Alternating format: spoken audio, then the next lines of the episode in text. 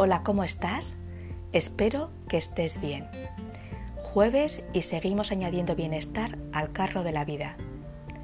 Hoy me ha latido fuerte la palabra esencia. De hecho, nada más decirla ya me llega el aroma a lo auténtico, a lo genuino, a lo natural sin artificios, a soy así y cada día me reconozco más en mis acciones. A me miro en el espejo y veo lo que soy. A qué bien me sienta despojarme de lo que ocupa espacio en mi mente y no me aporta nada. A simplifico al máximo mi existencia y así todo lo que tú quieras añadir. La esencia viene siempre cargada de sabiduría, de una mentalidad de abundancia y generosidad.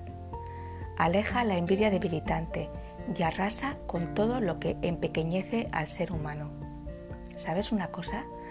Le gusta mucho jugar al escondite y a veces se camufla en espacios en los que solo se puede acceder con unas buenas suelas resistentes y mucha pero que mucha flexibilidad. Cada vez que alguien se va acercando a la suya se va iluminando más y más y encendiendo la vida de otras personas. Es un viaje diario y tiene tantos paisajes como tú desees dibujar en ella. Y aquí va el reto de hoy. Pregunta, ¿qué consideras que puede estar taponando en tu vida el camino continuado hacia tu esencia? ¿Qué distracciones tienes que te alejan de ella? ¿Hay alguna que sea prescindible y que te haría bien soltar?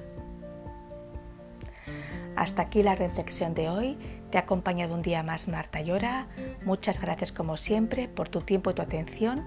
Te deseo un feliz camino de vida. Cuídate mucho, mucho y seguimos en contacto. Hasta pronto.